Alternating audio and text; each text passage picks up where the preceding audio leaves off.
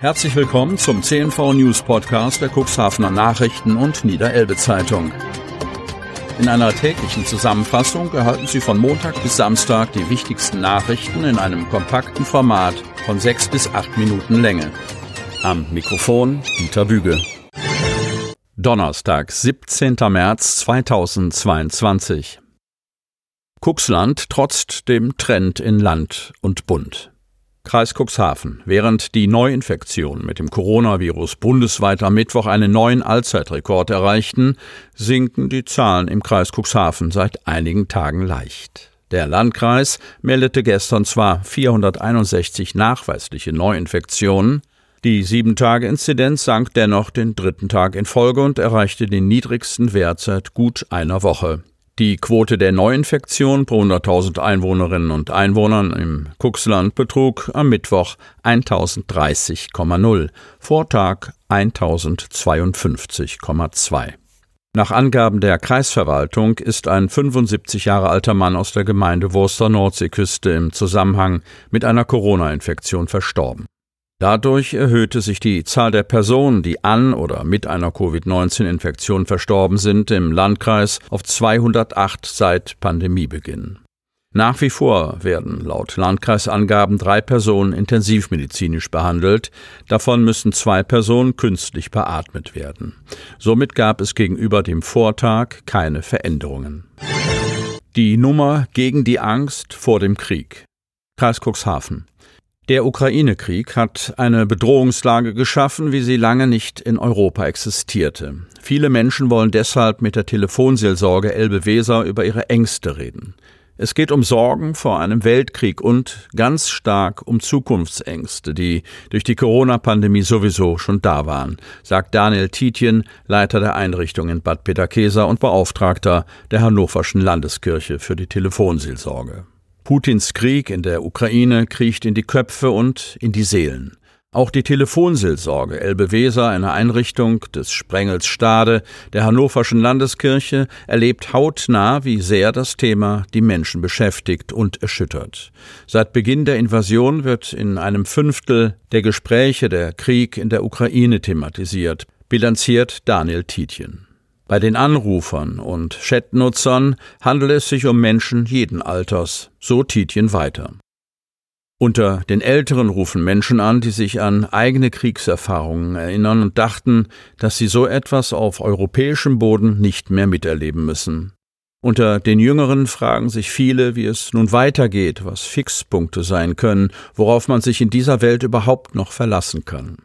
Etliche Anrufer sind auch finanziell betroffen und fragen sich beispielsweise, wie sie ihre Heizkosten noch bezahlen sollen.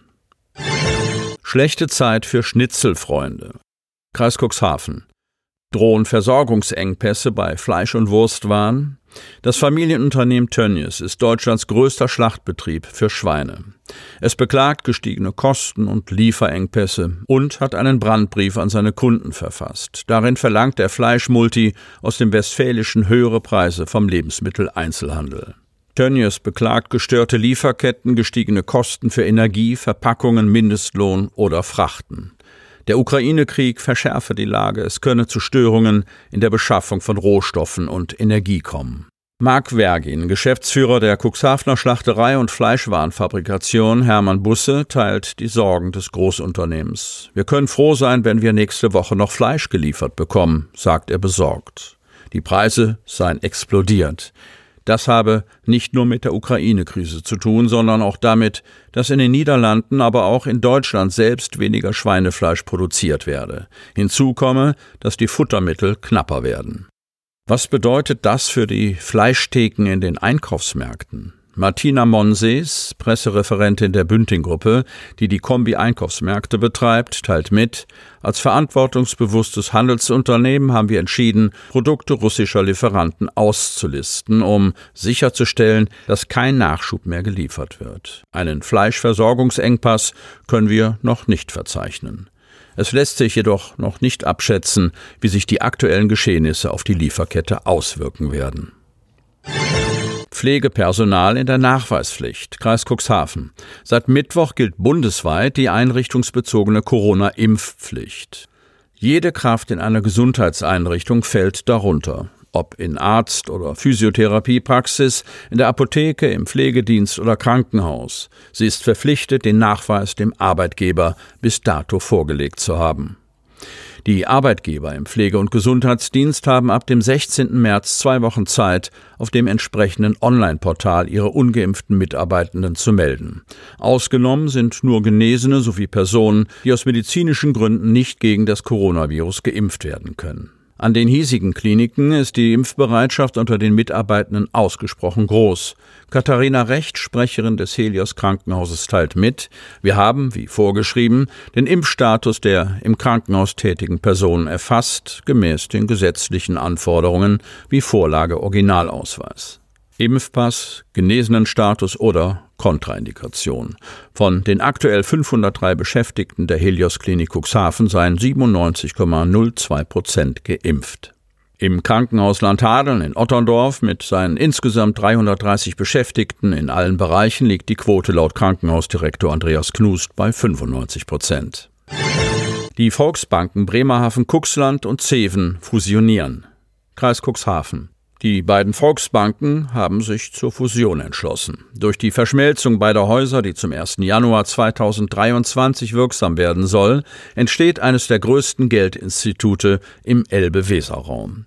Mit der Fusion der zwei Kreditinstitute würde einer der größten genossenschaftlichen Regionalbanken in der Region entstehen.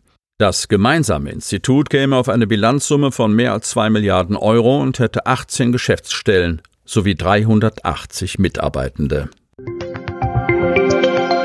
Damit Sie ab sofort keine Podcast-Folge mehr verpassen, benötigen Sie lediglich einen sogenannten Podcatcher. Auf den meisten Smartphones ist dieser bereits vorhanden. Falls nicht, dann suchen Sie ganz einfach in Ihrem App Store nach einem kostenlosen Podcatcher wie zum Beispiel Spotify, Apple Podcast oder AntennaPod. Selbstverständlich können Sie unsere Podcast-Folgen auch direkt über unsere Website unter cnv-medien.de slash podcast anhören. Sie hörten den Podcast der CNV Medien, Redaktionsleitung Ulrich Rode und Christoph Käfer. Produktion Rocket Audio Production.